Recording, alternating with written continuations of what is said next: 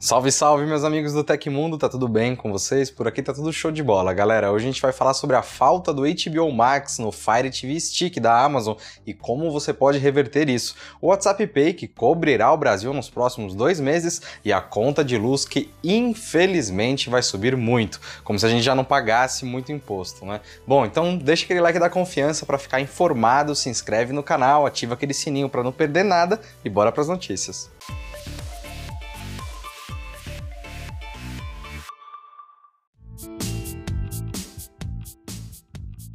Lançado em fevereiro, o satélite Amazônia 1 já está pronto para entrar em operação conforme anunciou a Agência Espacial Brasileira. O equipamento passou recentemente por uma revisão de comissionamento e foi considerado apto a iniciar o seu trabalho no espaço. Na etapa de revisão, todos os sistemas e funcionalidades do satélite brasileiro foram verificados pela equipe da missão, baseada em São José dos Campos, no estado de São Paulo, e foram aprovados. A aprovação para o funcionamento do Amazônia 1 representa um grande marco para o programa espacial brasileiro, conforme a agência, cumprindo objetivos da missão espacial brasileira estabelecida 41 anos. Com a validação do processo, futuros lançamentos que utilizem a plataforma multimissão ou PMM serão beneficiados, exigindo menor investimento. E se você não sabe, a principal função da missão Amazônia é fornecer imagens que permitam observar e monitorar o desmatamento na região amazônica, mas ele também fará o monitoramento da agricultura em todo o território nacional, das florestas naturais e cultivadas,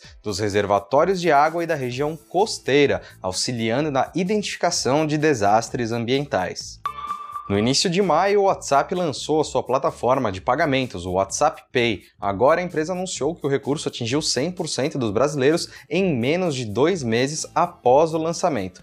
Para comemorar o marco, o mensageiro preparou um encontro para lá de inusitado entre Mark Zuckerberg e um dos ídolos do futebol mundial, o Pelé. No vídeo, o ex-jogador diz, aspas, o WhatsApp finalmente lançou o seu serviço de pagamentos no Brasil. Deixa eu ligar para um amigo que com certeza vai saber como usar, fecha aspas. O recurso de pagamentos do WhatsApp pode ser utilizado para transferências usando cartões pré-pagos de débito ou múltiplos com a função de débito sem pagar taxas. Vale ressaltar que o cartão deve ser emitido emitido por um dos bancos ou parceiros participantes, que são Banco do Brasil, Banco Inter, Bradesco, Itaú, Mercado Pago, Next, Nubank, Sicredi e UP. Para começar a usar, basta adicionar uma única vez o cartão emitido por um dos bancos. Em relação à segurança, a empresa afirma que o usuário só poderá aprovar atividades financeiras com o PIN do Facebook Pay ou com a biometria do celular. Além disso, os dados do cartão são protegidos com criptografia, segundo o WhatsApp. E o projeto Starlink, que vai levar sinal de internet via uma constelação de satélites, ainda está um pouco longe de gerar lucro para a SpaceX. Quem revelou a informação foi o próprio CEO da companhia, o Elon Musk, numa entrevista que foi concedida durante a edição virtual da MWC 2021. Segundo o empresário, a companhia está perdendo dinheiro com o atual terminal que faz parte do kit da Starlink e faz a recepção do sinal. O custo do equipamento é de cerca mil dólares na versão atual, com vendas por cerca de 500 dólares e o resto do custo sendo coberto pela própria marca. Em termos mais práticos, Musk indicou que a Starlink precisa gerar até 30 bilhões de dólares em receita para se tornar uma empresa rentável e em pleno funcionamento. O problema é que o investimento para se chegar no nível em que esse dinheiro seja gerado fica entre 5 e 10 bilhões de dólares. Por outro lado, a SpaceX corre para desenvolver equipamentos ao mesmo tempo mais baratos e potentes. A versão 1.5 dos satélites está próxima e terá ligações entre as unidades, o que melhora a conectividade, sendo que a versão 2.0 prevista para 2022 é significativamente mais capaz. A próxima geração dos terminais deve ser mais barata e igualmente potente. Atualmente em fase beta, o lançamento global do fornecimento de internet via Starlink está previsto para setembro deste ano. Já foram mais de 10 lançamentos de novos grupos de satélites só em 2021, com 500 mil pré-reservas já confirmadas. Vale notar que eles são confundidos com OVNIs. Você já viu alguns desses aí passeando no céu? Comenta aí embaixo. E a Agência Nacional de Energia Elétrica anunciou que a taxa da bandeira vermelha patamar 2 passará por reajuste. Com a mudança, o valor subirá de R$ 6,24 para R$ 9,49 a cada 100 kW consumidos. A mudança marca uma alta de 52% na cobrança adicional. É importante ressaltar que o aumento de 52% é somente na bandeira vermelha 2, ou seja, o acréscimo não afetará a cobrança geral. O ministro de Minas e Energia, Ben Bento Albuquerque, explicou que a decisão para a alta se deve à crise hídrica enfrentada atualmente no Brasil, a pior em 91 anos. Em pronunciamento na televisão, Albuquerque pediu que a população tenha mais consciência. A mudança na tarifa contraria as recomendações da área técnica da agência. A divisão havia sugerido que a cobrança da bandeira vermelha 2 fosse para R$ 11,50 por 100 kW.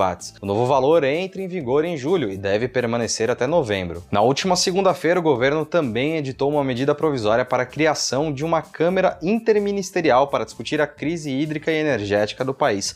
Vale notar que essa culpa que os governantes jogam na sua população não é tão válida. As empresas gastam muita água e muita energia e essa culpa recai sobre a gente.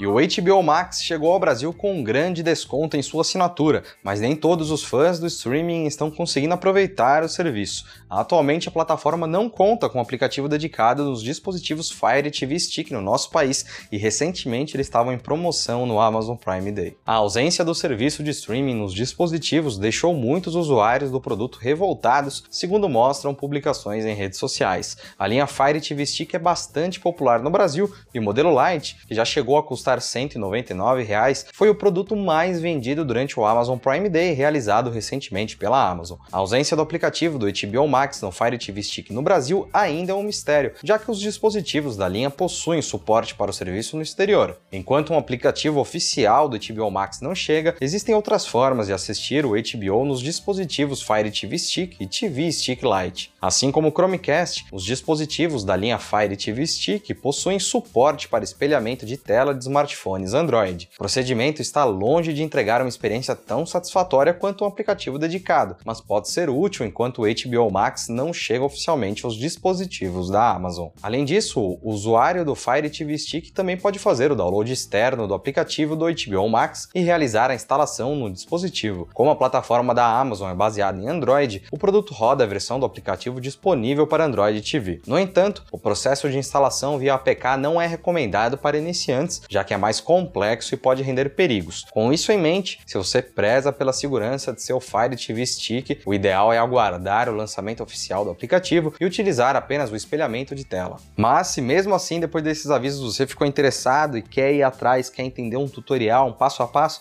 acesse o link aí que está embaixo na descrição com o passo a passo completinho. E aconteceu na história da tecnologia. No dia 30 de junho de 1948, originalmente projetado para criar melhorias para eletromecânicos e válvulas de vácuo em equipamentos de comutação telefônica, a Bell Labs realizou uma conferência de imprensa em Nova York e demonstrou publicamente o primeiro transistor de ponto de contato. O transistor representou um avanço significativo em tecnologia. À medida que foi desenvolvido nos próximos anos, ele se tornou o sucessor do tubo de vácuo, principal método de controle de circuitos circuitos eletrônicos na época. O uso de transistores permitiu o desenvolvimento do circuito integrado e dos microchips que deram pontapé inicial no rápido avanço da tecnologia eletrônica e computadorizada nos últimos 60 anos. E chegou ao fim hoje no Tecmundo da quarta-feira. Os links os tempos de todas as notícias que a gente deu aqui estão no comentário fixado no YouTube e na descrição do episódio nas plataformas de áudio. Quem quiser assinar o programa com podcast, os links estão na descrição do vídeo. Aqui quem fala é o Felipe Paião e amanhã tem mais. Você pode me encontrar no Twitter pela arroba Felipe Paião e eu espero que vocês continuem seguindo as recomendações da Organização Mundial da Saúde. Já já tem vacina para todo mundo. Um abração e até amanhã.